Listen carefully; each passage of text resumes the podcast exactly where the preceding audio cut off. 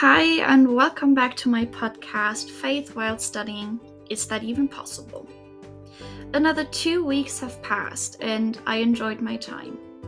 As I mentioned, I did drive home for Christmas to be with my family. So we celebrated Christmas, the birth of our Lord and Savior Jesus Christ, and spent the time with God and our loved ones. The time with my family at home is amazing, and I cherish every moment that I get to spend here. And I especially cherish the moments I get to share with my little brother because this year he moved out from home for his gap year, and I don't get to see him now every time that I get home. For Christmas, I received some amazing and thoughtful gifts, but the one gift that I was most excited about were bedlinen that I got from my grandma. The last time her and I went to IKEA, I laid eyes on them, but completely forgot about them after. But she didn't, and surprised me with them for Christmas. I am extremely thankful for my family and the bond that we share, and that's why I want to pray with you all. Father, I want to thank you that you gave your Son to our earth to come closer to us and to strengthen the connection we have. I thank you that you gifted me with such an amazing family and for the bond we have and that we get along so well. This sadly is not natural, and I am so grateful that I have this experience. I now ask you kindly to be with us during this time of Bible studies and that you bless this episode. Let us feel your presence and be with us while we read in your book to honor you. Amen. So, let's get into today's topic. No, it is not about Christmas nor New Year's. I want to talk about myself a bit again. The people who know me are aware that I always get excited about the little things. I get happy when I see a daisy or when I get to shake a snow globe.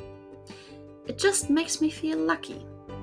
I get excited as well when I get to listen to songs from my childhood, especially those from a singer called Rolf Zuckowski. He is a German artist, so I don't blame you if you don't know him. And I'm ex- in- insanely br- grateful that I get to live on Earth because that means that I get to see the night sky every evening and see all those pretty stars. And I do think that stars are so pretty. I always imagine that the night sky is kind of a ball gown, like a dark, bluish, close to black color with glittery stones on them. And then when I look up into the sky, I start feeling small compared to it. And that is a part that I kind of like because it shows how big God is. And that God is our God. Let that sink in. He chose us and He adopted us. Isn't that amazing? A little while ago, I read a nice psalm of David about this topic. Read with me Psalm 8, verse 3 to 4. I read from the Global Study Bible.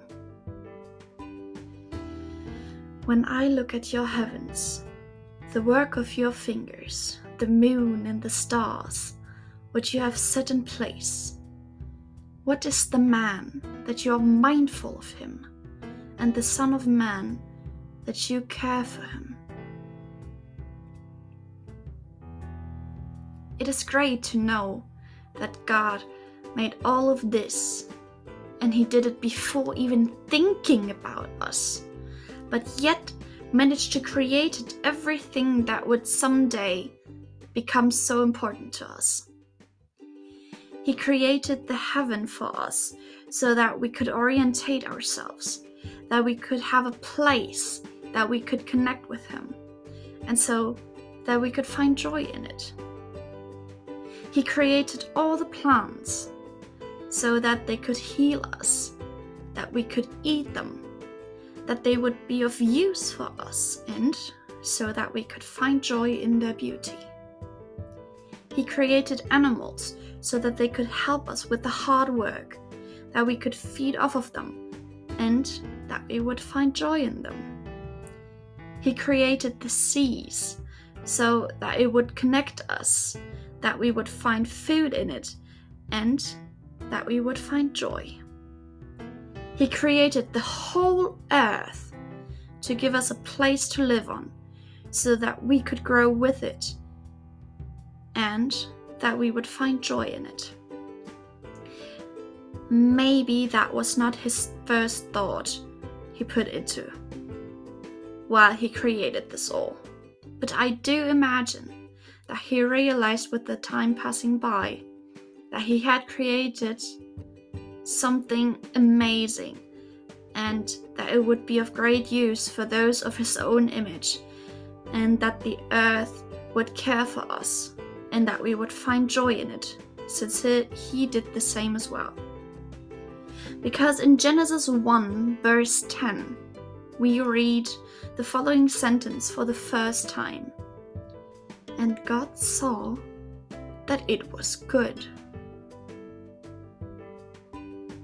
That means that He already knew on the third day of creating the earth that what He was creating was good and that it will be good with the time passing by. And because he was aware of that, he continued to do more and more because he wanted to create even more great things to make the earth even better than it was the day before. And to be honest, I do think that he did an amazing job. And incidentally, he made all of that in just six days and thereby gave us one day to relax and to honor him and the work he did. And that's what we are here for today. We want to honor God for all the things He did and for all the beautiful things He gave us, so that they would be of use for us and that we would enjoy them. Even though not everyone cherishes the small things God created. I sure hope that I will always be a person who does. And I do hope that you all do it as well. I hope for y'all that you find something small in your own life that makes your heart happy and that you get excited about as much as I do when I see daisies. Let it be a daisy as well, or a different kind of flower. Or let it just be the smile of your child or your partner. If that's it for you, then shall it be the right thing. Let's pray. Father, I want to thank you for your creation. And I hereby thank you that you adopted all of us and that you've created this beautiful earth for us. You made all the big and small things that are of use for us and that we get to enjoy. You are mighty, and I want to thank you for that. I plead you that you bless the upcoming week and that you go with us through this week. Be with us and accompany us on our ways. Amen. And with that, the episode of this week is over. Thank you for tuning in again, and I'm excited for the next time. See you in two weeks. Bye!